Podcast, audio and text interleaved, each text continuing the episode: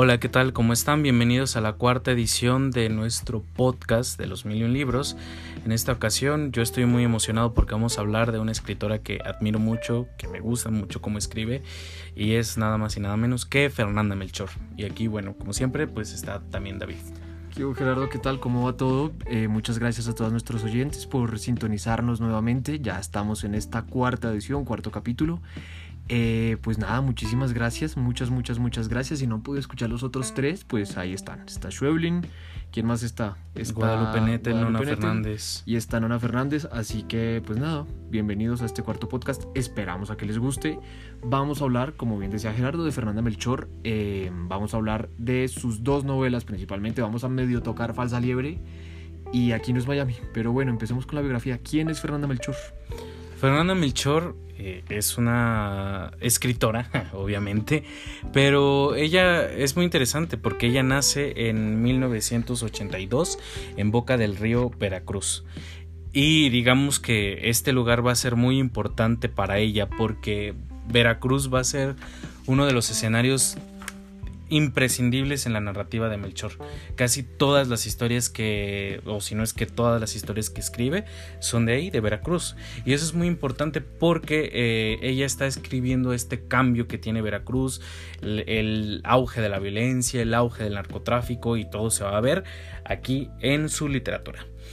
Ella estudió periodismo en la Universidad Veracruzana, una institución muy muy muy importante del país, que también tiene muchas publicaciones interesantes, ediciones muy bonitas, sobre todo las ediciones que hacían antes que editaban a Rosario Castellanos, Elena Garro, no me acuerdo quién más. ¿Sabe quién más? A Sergio Galindo, es muy conocido, pero con los peces, y hay, uno, hay un libro muy bonito que se me olvida de quién es el autor, se llama mm, Polvos de Arroz. La edición es preciosa. Yo no sé qué le pasó a la Universidad Veracruzana eh, no sé por qué dejó de editar o no sé si sigan editando. Yo creo que sí, pero no, o sea, a lo mejor ya no tienen el mismo capital que antes. Sí, sí, seguramente, pero si lo consiguen, de verdad, las de las viejitas son muy chéveres, son muy bonitas y hay mucho escritor mexicano, pero así como poco reconocido. Digo, si alguien aquí conoce a Sergio Galindo, pues qué bueno, pero no es un Octavio Paz, no es un Elena Garro no es un... Pues ahí publicaron por primera vez Elena Garro. ¿Ah, sí? Sirve como ah, pues. plataforma, por ejemplo, en Luisa Josefina Hernández, también ahí fue su primera novela. O sea, como que es el... El, como el colchoncito. Ándale, el trampolín, pues. se me fue la palabra. Bueno, pues muy bien. Pues un saludo a la gente de Veracruz y de la Universidad Veracruzana. Si en algún momento nos oyen, pues un saludo muy, muy, pronto grande aquí desde la ciudad. claro que, que termine el COVID. Esperemos que pronto. Y bueno, total que ahí en la Universidad Veracruzana estudia periodismo, después se va a Puebla a hacer una maestría en, en estética. En estética. Y creo que ella vive en Puebla. Eh, ¿Vive en Puebla? Sí, se queda ahí en Puebla. Viene mucho aquí a la Ciudad de México porque queda cerca y pues aquí está, digamos, la capital cultural. Y es que ella tiene como esta política de quedarse en los estados para hacer un poco de resistencia y de que no todo tenga que estar acá. Pero está interesante porque viene, ¿no? O sea, es así como de, ah, voy. Sí, justo usted ahorita afuera de micrófonos me estaba echando un cuento muy bueno que era que el Sanborns, digo, para mí el Sanborns es el lugar eh, donde uno va a comer chilaquiles y cafecito y se acabó, ¿no? Pero usted me decía que en provincia, está bien decir provincia, estados, provincias. En los estados. En los estados, eh, el Sanborns es como el único lugar en donde medio se consiguen libros. Me, me, contaba que a Melchor, como a muchos otros escritores de afuera de la Ciudad de México, eh, les, les, se les dificulta mucho. Justo estábamos hablando de eso. Eh, Rosy, una muy buena amiga nuestra, también participante de esta librería, eh, nos decía, ella vive en Tabasco, en, sí, en Tabasco, Tabasco, en Villahermosa, si mal no recuerdo, perdón, como no soy de aquí se me van los nombres, y decía, bueno, es que es muy difícil emprender una buena lectura, porque ¿qué, hay en un Sanborns? O sea... No, sí, pues, o sea, que todos los libros, o sea, todos los libros que ella quiere leer, a veces no se encuentran allá y los tiene que mandar a traer, ¿no? Entonces, así le pasaba a la Melchor. Exacto. Y entonces uno que ve en el Sanborns, quién se ha llevado mi queso, eh, cómo ganar amigos y ser influyente, unas cosas así. Padre rico, padre pobre. Padre rico, padre pobre, esa, esa literatura, una belleza. Entonces, pues sí, o sea, yo también creo que esa es la buena política de Melchor, de que hay que hacer cosas afuera de la ciudad, por más difícil que sea.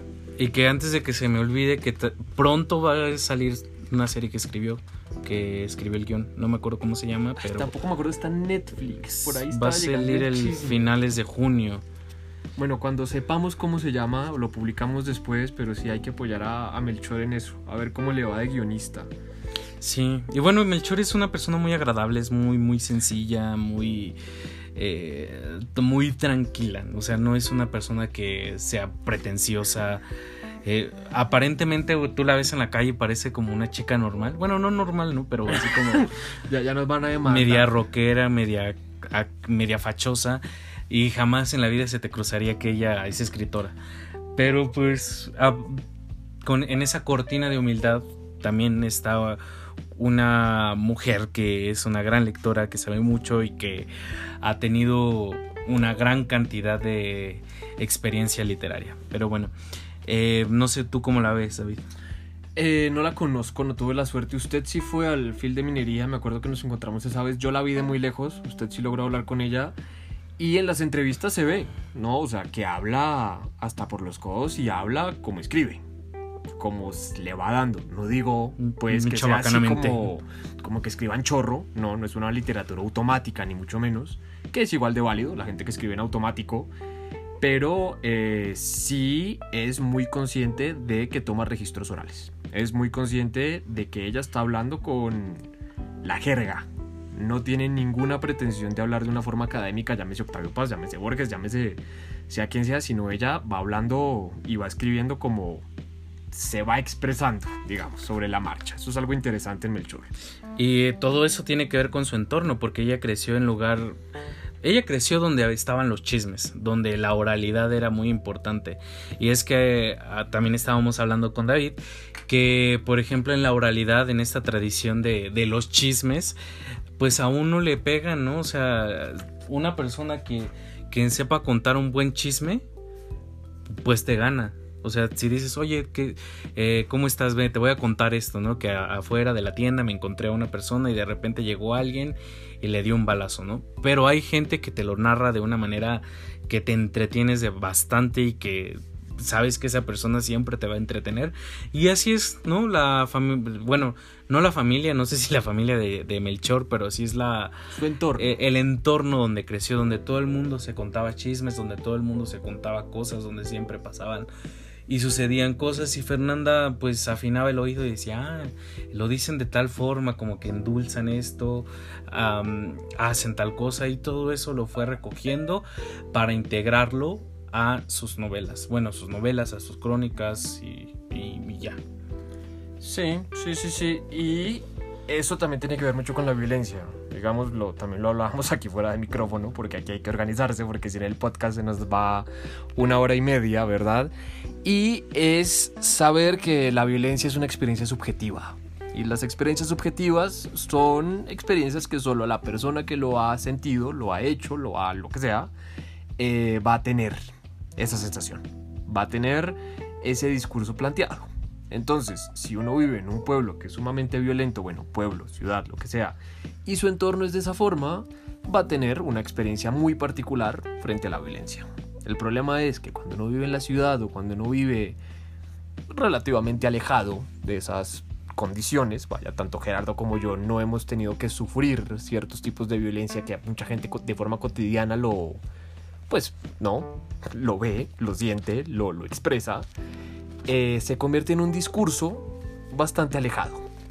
Lo que Melchor hace en estas dos novelas, les digo, también hizo Aquí es Miami, también hizo Falsa Libre, pero nos vamos a centrar en estas dos, es que logra ver cómo la violencia se puede volver en algo tanto particular como algo general.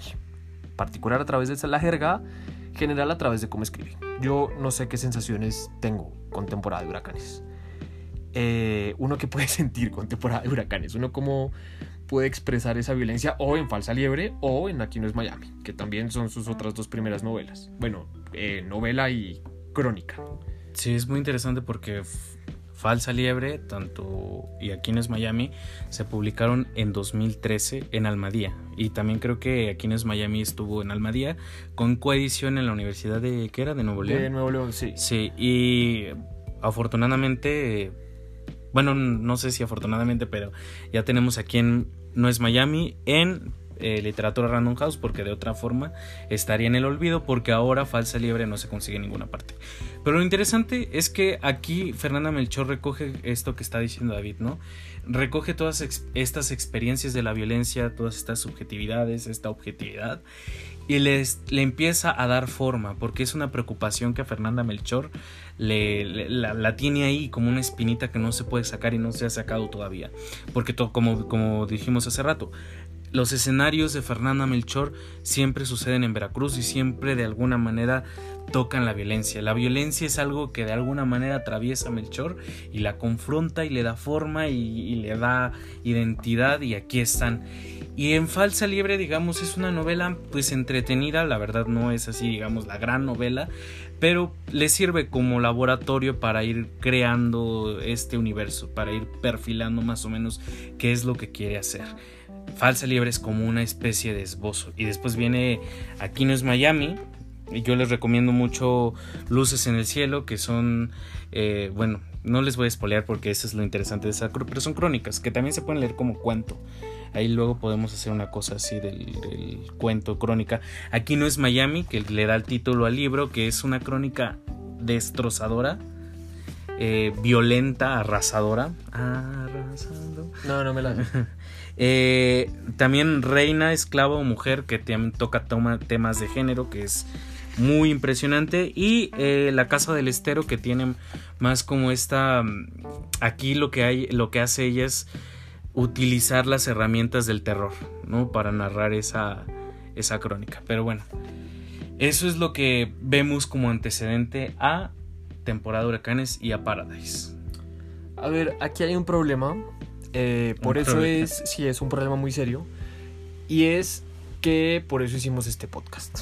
¿no? Aquí hay dos bandos y ahí ustedes decidirán para dónde se quieren ir o también pueden irse para la tercera opción y decir, no, la neta, las dos me gustan. La neta, que mexicanos son. La neta. Eh, gracias. Eh, a Gerardo le gusta más temporada de huracanes. Por X razones que ahorita va a exponer. Y a mí me gustó más Paradise por X razones que yo en un momento voy a exponer con ustedes. Lo que sucede es que al 90, 95, 96, 7, 8, 9% de las personas que han leído las dos novelas les gusta más temporada de huracanes. Dicen que es mejor, yo creo que Paradise es mejor. Pero entonces vamos a leer un par de fragmentos, vamos a exponer nuestras ideas y claramente los vamos a invitar a que si, si nos compran con nosotros, pues fabulosísimo. Y si no, pues que los lean. Vaya, y que bueno, ahí nos hagan promoción y demás cosas. Empecemos por orden cronológico, así que Gerardo empieza con temporada de huracanes. Pero yo mejor te pregunto a ti, ¿qué es lo que no te gusta, David? Y yo después te digo, ¿sabes qué? Eso no es, eso no. Bueno, eso, eso es trampa, pero, pero está bien. Yo, yo tomo la trampa porque, porque sí, yo soy un caballero, ¿verdad? Mire, ¿sabe qué es lo que pasa? A mí sí me gusta temporada de huracanes, pero no me fascinó por una simple y llana razón, hermano. La cosa funciona así. Eh, Gerardo les va a dar la sinopsis, ¿sí? De, de temporada de huracanes. Pero lo que pasa es que es un texto de primera mano, igual que Paradise, que no tiene un punto no tiene muchísimos puntos aparte. Si uno ve la novela, si uno ve el libro, porque también es importante ver la forma tipográfica del libro, son párrafos enteros. Entonces uno sigue, se sigue, se sigue, se sigue, se sigue, y es muy difícil hacer eso. Es muy, muy difícil. Yo eso solo se lo he visto a Saramago y se lo he visto a Vargas Llosa. O sea. Gabriel García Márquez también. Y a García Márquez, ¿dónde? Eh, de hecho, la inspiración para hacer este tipo de párrafos viene de García Márquez. Pero, pero, pero, ¿de Con el coronel no tiene quien le escriba. El coronel no tiene quien le escriba. Lo tendré que releer porque la verdad no me acuerdo de muchísimo. Y también Reinaldo Arenas lo hace. O sea, sí es una técnica. Y bueno, el punto es que estamos viendo que es de personajes muy, muy, muy grandes en la literatura. Ese es un gran punto de Melchor. Sí, o sea, ya no necesita ningún punto para decir, eh, bueno, punto tipográfico, pues, para decir eh, aquí me planto, sino va de corrido. Y eso está muy bien y eso me fascina y muy chévere todo el asunto. El problema es que en temporada de huracanes, y estoy de acuerdo, se tiene que usar la jerga. Uno, hay mucho localismo. Y no estoy diciendo que no se utilice el localismo, pero a veces se pueden perder ciertos factores o ciertos elementos que pueden llegar a ser eh, beneficiados, pueden llegar a ser mejores para un público más amplio. Yo le digo una cosa, yo no sé cómo hizo el valiente o la valiente que se puso a traducir temporada de huracanes. Que estuvo nominado al, al, al Booker, Prize. Booker Prize. O sea, déjame decirte que traducir, digamos, un mexicanismo así bien mexicano. Hay una en Paradise que me acuerdo mucho que es así. Pinche vieja culera. Ah, no, si es en, en temporada de huracanes que le dice, ay, que no sé qué, que le dice pinche vieja culera cara de verga. ¿Cómo puedes traducir eso? Ese tipo de cosas. Sí, o sea, ese es un gran problema cuando uno utiliza el slang, cuando uno utiliza la jerga. Entonces se puede perder cierto significado. No, eso pasa en cualquier idioma, sí, pero es un gran problema. Ese es un gran problema. En segundo lugar, eh, que está muy ligado al localismo, eh, es la cantidad de grosería que hay. Yo tengo un problema muy grande. Yo soy una persona muy grosera, si ustedes no lo crean aquí. Aquí yo me veo tan, tan decente y tan bonito. Pero la grosería tiene que tener un efecto y tiene que tener una eficacia como todo en la vida. El problema es que si uno, cada dos malditas frases, uno dice, el gato va pasando por la esquina, grosería, y luego volteó a la derecha y vio otro gato, grosería entonces a mí ya me empieza a chocar mucho, porque ya me empieza a hastiar la grosería, ya empieza a perder ese efecto de decir, ah, ok, la gente habla así, ya, es, ya tiende a ser exagerado. Yo no sé, no, no conozco a un jarocho, bueno, sí, creo que sí, pero ya jarocho muy, muy de feño, muy, muy de la CDMX, dicen que son muy groseros por fama. Pero aquí tienden a exagerar, o a mi parecer tienden a exagerar, entonces me canso. Hay un autor que a mí no me gusta en absoluto, que se llama... José María Arguedas, creo que se llama Arguedas, el peruano que con el zorro de arriba y zorro de abajo, y hace exactamente lo mismo. Entonces, dos frases, grosería, dos frases, grosería. Y me tiende a cansar. Y ese es un gran problema. Ese es un gran problema que yo hallo en temporada de huracanes. Yo siento que Melchor se hubiera ahorrar un par de páginas y limpiarlo. Es algo que hizo en Paradis, que ya después vamos a hablar de eso, pero bueno, pues démosle la palabra a Gerardo para que nos diga por qué, por qué sí temporada de huracanes.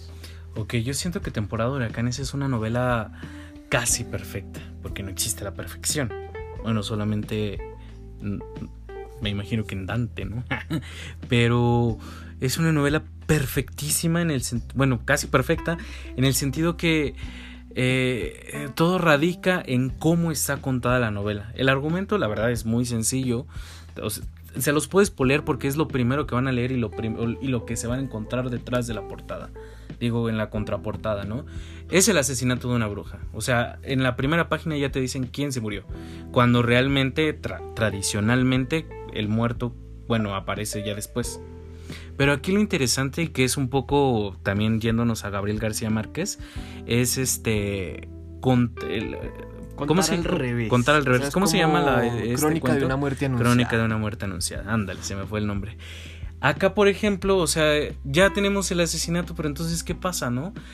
Aquí lo que sucede es no saber tampoco quién asesinó a la bruja, quién la mató, porque en realidad hasta puede ser todo el pueblo que puso su granito de arena para que sucediera esta, e, e, este, este asesinato.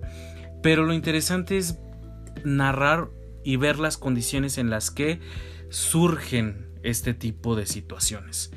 Y aquí, por ejemplo, yo lo que a mí me gusta mucho es que, o sea, todas esas groserías, yo siento que no están de gratis, siento que de alguna manera le dan una... Eh, sí, algo poético, ¿no? Se vuelve algo muy poético, algo marcado, a mí me parece que le da ritmo, aunque como ya bien estaba comentando David, que son párrafos y párrafos eh, más bien es un solo párrafo en un capítulo y que no te permite respirar. Pero es que ahí radica un poco la grandeza de Fernanda Melchor, que es que durante una escena violenta comiences a leer y sientes que no terminas y no terminas y no terminas porque pasas y pasas y pasas y no llega el punto final deseado que dices, bueno ya por favor dame chance de respirar pero es que Fernanda Melchor a través de la forma de la novela te está tratando de decir lo siguiente, que es así como están los personajes o así como tú como experiencia con tu experiencia lectora estás viviendo esta e, este asfixio, este huracán que que no se termina, así es la violencia. Hay una parte que es horrorosa en la novela, una adolescente que se llama Norma que escapa de su casa se va a más violencia, pero escapa de, su, escapa de la violencia para irse a la violencia, pero en su casa la viola su padrastro y su mamá tiene un problema ahí muy fuerte con ella, ¿no? De envidia, de coraje. Entonces, y, tiene un aborto, cosas así muy raras.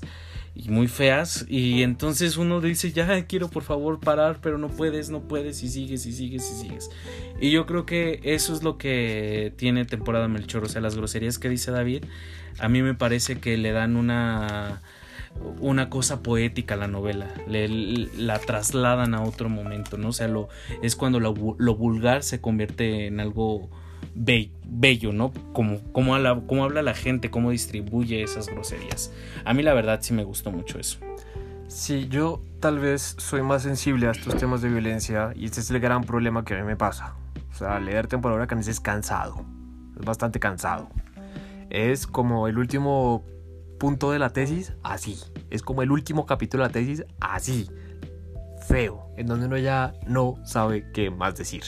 Entonces, cuando uno ya no sabe qué más decir, uno ya no sabe cómo más poder seguir con el ritmo, es donde ya uno se empieza a fastidiar. En mi caso fue así, es una excelente novela, es una excelente novela que recomiendo muchísimo, que sí la daría, pero no está en mi top, tan sencillo como eso, no está en mi top, me voy más por Paradise. Eso es lo que a mí me pasa. Yo siento que en Paradise lo que sí hace es perfeccionar su técnica, pero en argumento se queda muy pobre. Y la verdad a mí me decepciona mucho eso. Ok, aquí es donde vamos a pasar a Paradise y por qué a mí me parece que está más bacana Paradise. La premisa de Paradise también es sencillísima. Si ustedes alguna vez han leído las batallas en el desierto de José Emilio Pacheco, es exactamente lo mismo. Si han leído Lolita, si han leído una muy buena novela que ahorita me estoy leyendo que se la comen en dos días, que, ah, no le conté, la conseguí en un libro de, en, en, una librería de segunda, eh, Luna Caliente de Mempo Giardinelli. Miren, excelente para entender la dictadura argentina y así, o sea, igual, uno se la come en una noche, igual que Paradise, o sea, uno se lo puede leer en dos días. La premisa es esa hay un muchacho que es un malcriado, es un adolescente, vive, bueno, está de vacaciones en un complejo vacacional que se llama Paradise y está en Veracruz. Sus vecinos son un gobernador y su esposa, su flamante esposa, que eh, es como, ¿cómo decirlo sin que suene vulgar? Es la esposa plástica. es la esposa, de revista, es la esposa trofeo. ¿no? Como es la esposa trofeo, entonces este muchacho se obsesiona con la señora Miriam, que es que se llama. Y hay otro muchacho en el medio que es un cuidador de, Paradise, que un cuidador, un guardia, ¿no? Como un conserje. Eh, y estos dos, Franco y se me va el nombre del muchacho, y Polo, hacen una amistad.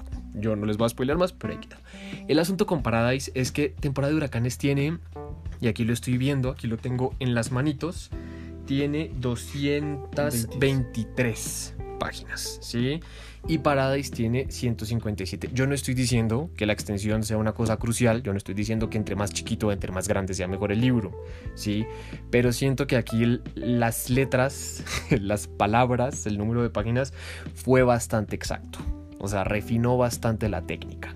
No estoy diciendo cambió por completo porque es muy cierto, o sea, hay muchísimos puntos que se tocan y por eso es que Melchor le ha costado, digamos, salir de ahí, ¿no? La, la crítica le ha dado muy duro a, a Paradise, pero siento que lo hace mejor. Igual, la premisa súper sencilla, les digo, es una obsesión adolescente. Tan sencillo como eso. No siento que haya tanta grosería, sí. Siento que hay una forma mucho más poética y tipográficamente hablando es similar. Entonces creo que eso es algo bastante interesante. Ahora, ahorita estamos comparando aquí en vivo y en directo las en vivo y en directo. letras, pues sí, en vivo y en directo y después diferido, las letras y efectivamente Paradise es mucho más chiquito, pero no, eso. Temporada de huracanes. Perdón, al revés, temporada de huracanes. Tiene letra Es mucho más chiquito y Paradise es mucho más grande. Y Entonces, si ustedes lo ven, el interlineado. Entonces, si ustedes lo ven, eh, yo creo que con el tamaño de temporada de huracanes, si lo ponemos en Paradise, yo creo que serían 150 páginas. No, menos, como 95 páginas. Yo siento que es mucho mejor por eso. Hay un refinamiento del lenguaje. Hay otra posición y además algo que me parece bastante interesante que sí le admito a Melchor que logró hacer y que me parece que está bien, es que ya no es el pueblo. Ya no es el pueblo el que está hablando, sino ahora ya es la clásica dicotomía entre Polo, que es un muchacho, que es un conserje, que está hastiado de la vida, y Franco... Mm, Franco, que bueno, dejémoslo en Franco porque se me va el nombre del, del muchacho, bueno, el apellido, siempre soy muy malo para los nombres, que es el muchacho malcriado, que es un regordete, asqueroso. O sea, realmente asqueroso y moribundo. O sea, feo, feo, feo, feo. Pero que a veces uno sabe que así son los muchachos. ¿no? Las hormonas son una cosa bastante brava. Así que siento que logró entrar muy bien. Algo que me llama también la atención de Paradise, y ya con esto termino para que usted le dé palo a Paradise como se le dé la gana, es que meterse en la cabeza de un adolescente no es fácil. Meterse en la cabeza de un adolescente no es fácil, siendo Melchor una mujer de 83, 40 eh, años aproximadamente. ¿83? No, que nació en el 83, ah, tiene unos 40 años, perdonen, por eso estudié, por eso estudié filosofía y letras. Eh, llegar ahí, llegar a decir, bueno, ¿cómo piensa un muchacho hormonudo? Es difícil, es difícil, es difícil meterse en la cabeza de un hombre siendo mujer y viceversa. Les recomiendo mucho. No sé si usted tenga alguna recomendación ahí. El libro vacío de Josefina Vicens, yo creo que es el mejor ejemplo de cómo una mujer encarna a un hombre. Ok. Eh, ah, acabo de leer Rita Indiana. Ah, Rita Indiana. Hecho en Saturno, que también es muy interesante porque es un Argenis, Argenis es muy interesante el nombre, pero es un drogadicto y bueno, Rita Indiana es, es, este, es mujer, es lesbiana y le da voz, ¿no? A, la voz masculina, a la voz masculina, ¿eh? al sujeto masculino. Eh, algo que también quisiera eh, mencionar es que estas dos novelas las leímos en, el club de en nuestro club de lectura. Iniciamos con Temporada Huracanes hace como, ¿qué será? ¿Dos sesiones? Eh, Paradise. ¿Fue en febrero? Casi, casi cuando salió. Sí, sí, sí, fue, fue novedad. Todos estábamos esperando mucho de Paradise. Sí. Eh, algo que hablamos en el club de lectura es que Fernanda Melchor utiliza muchos estereotipos. O sea, se siente cómoda ahí y como que empieza a jugarlos y no está mal, ¿no? Pero bueno, o sea, eso es algo interesante que a través como de los estereotipos comienza a configurar esta serie de, eh, de universo violento. Como les venía diciendo, yo siento, o sea, admito lo que dice David, que es una novela donde refina la técnica, aquí se ve mucho más limpia, pero a mí la trama no me convence. Yo siento que a la página 30 en la página 15 yo ya sabía qué es lo que iba a pasar al final, pero lo estiraba y lo estiraba y lo estiraba. O sea, la verdad, así me gocé la novela porque pues es el estilo de Fernanda Melchor. Es interesante, me gusta. Acá también, por ejemplo, ya divide párrafos. En cada capítulo ya hay varios párrafitos. Aún siguen siendo largos, pero eh, aún así no sé. O sea, el argumento era lo estiró muchísimo, que era así como de, ya, por favor, ya, haz lo que tienes que hacer. Y lo dice, y lo dice, y lo dice, y lo dice, y lo dice, y no lo hace, no lo hace, no lo hace, no lo hace. Y ya cuando lo hace, pues... sucede lo que sucede, pues. Sucede lo que sucede. Eso es lo que no me gustó, que digamos te da risa y eso es algo interesante porque te da risa de cosas súper violentas, ¿no? De cosas que de alguna manera dan, te da miedo, así como de, ¿cómo me estoy riendo por esta cosa tan fea que estoy leyendo. O sea, no, no Paradise, sino lo que está narrando, pues.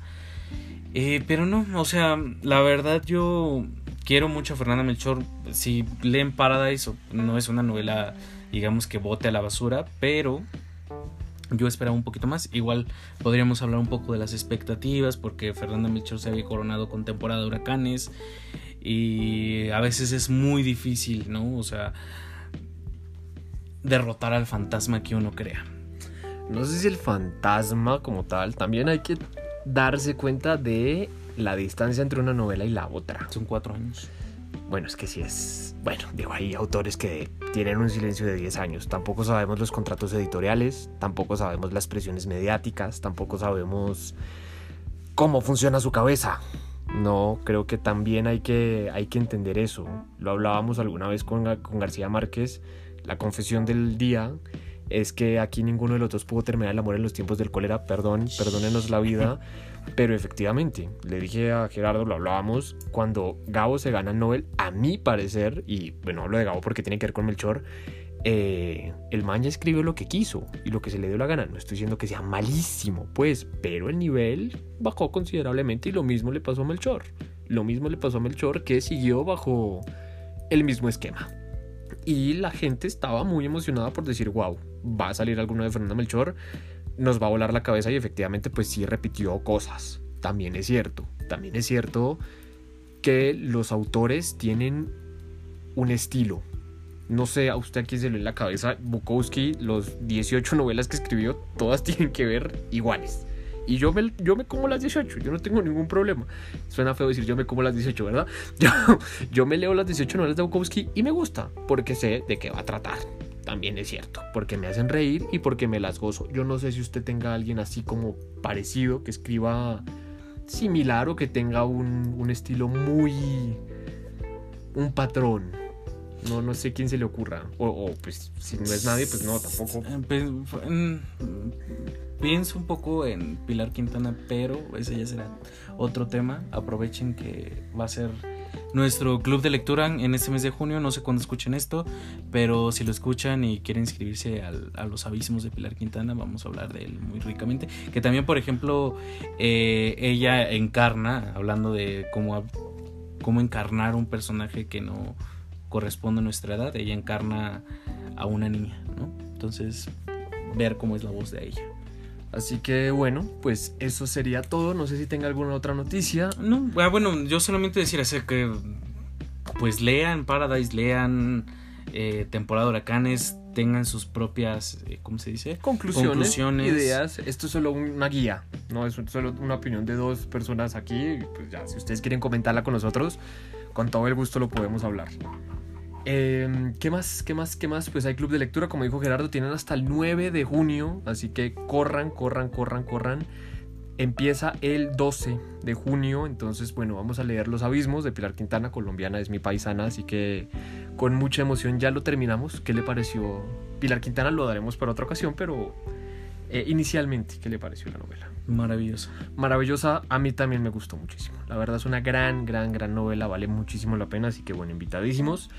Y bueno, nos veremos en, en el quinto podcast, ya veremos de qué hablar.